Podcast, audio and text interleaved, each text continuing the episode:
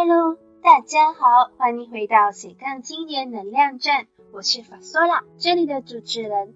这个频道会和你分享书籍上的内容，也会不定期邀请不同的嘉宾来和我们分享他们的生活和背景，让我们一起从这些故事里找到对人生的希望和一起勇敢的面对大小挑战。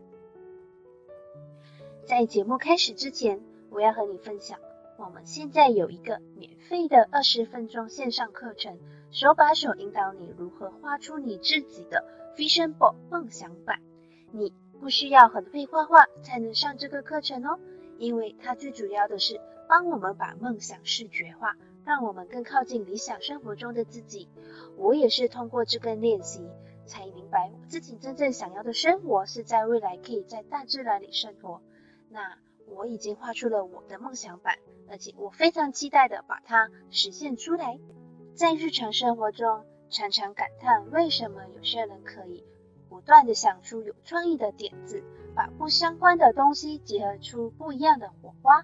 那为什么发明家有那么多源源不断的 ideas，都是真的是让人太惊叹了。在读了 Don Nelson 和 Sarah Taber 的《Secret of the Highly Creative Thinker》。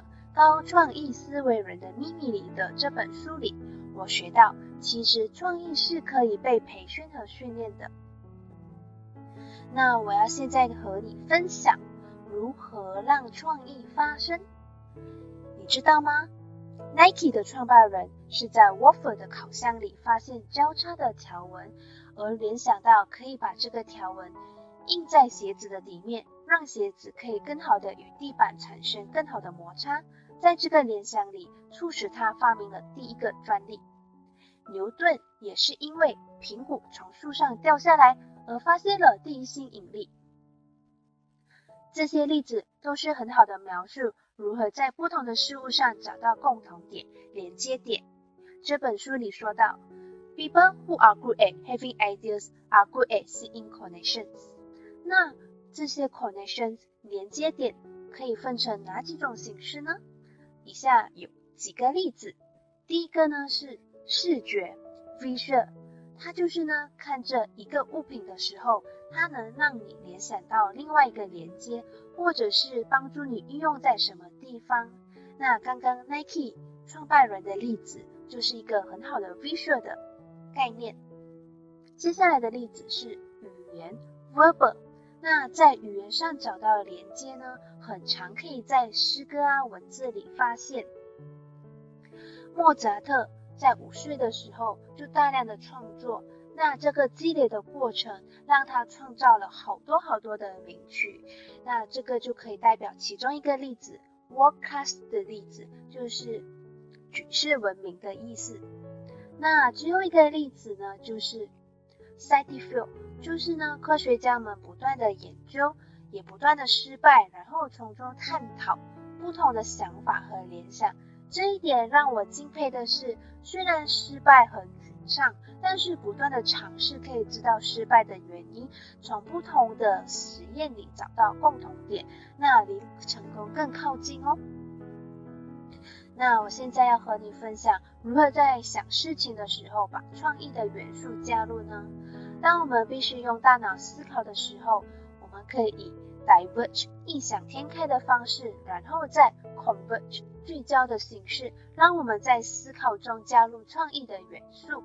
在异想天开的阶段，我们有机会让自己尝试不同的可能性，天马行空的想法往往让我们想到意外中的事情。而在聚焦 converge 的时候，可以帮助我们找到最贴切也最实际的方法。当然，在这两个过程中，多少有点难度，因为啊，在异想天开的时候，我们非常建议把自己的质疑和成见抛开，才能找出不同事情上的连接性。而在 converge 聚焦的时候呢，我们必须时刻不要忘记我们最初的初心和原因是什么，才可以更好的找出自己的。解决方案。那经过创意的训练，我们会越来越容易想到不同的点子，越来越灵活的使用，也有可能会不小心想到非常非常棒的方案。那接下来问题来了，如何训练自己有这些创意呢？那这本书最大的特点是，作者们都设计了一系列的活动，让我们在不同的情况下进行创意训练。那我这里就挑一个我最喜欢的环节和你分享。那其中一个环节呢，就是拿着一本书和相机，在一个无人干扰的时间里，去一个地方，一边走着一边找能吸引你的事情和物品等等。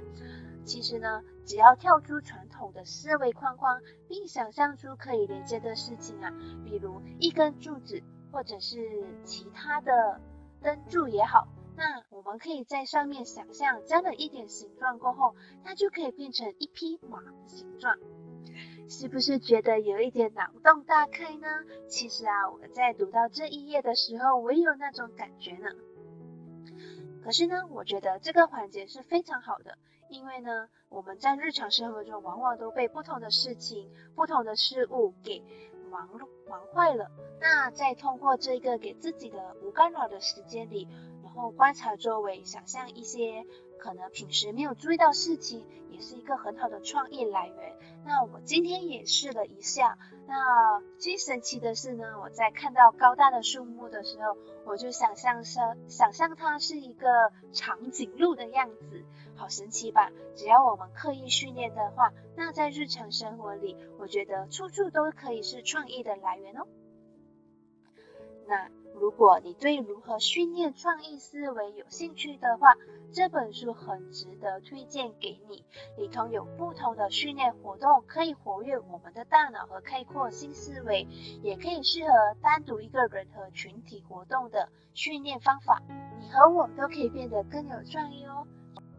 你有没有遇到过就是创意？这件事情带来生活上的美好呢？如果有的话，记得留言给我知道哦。你可以在 c a s p o r t 的留言里给我，或者是到 Instagram 截图放在 Story 上标记我，那让我知道你也在收听，也让我知道说你有什么想法吧。那谢谢你今天聆听这个内容。如果你对文字稿有兴趣的话，可以在描述栏里找到链接，也可以在我的官网和 Instagram 上找到我。只要搜寻法索拉 at f a s o l a a r t s 就能找到我啦。如果你对视觉笔记啊、涂鸦笔记和简单的画画有兴趣的话，那你也可以联系我。那希望和你们有更多的交流，也希望你们在日常生活里能顺心哦。那我们下集再见啦，拜拜。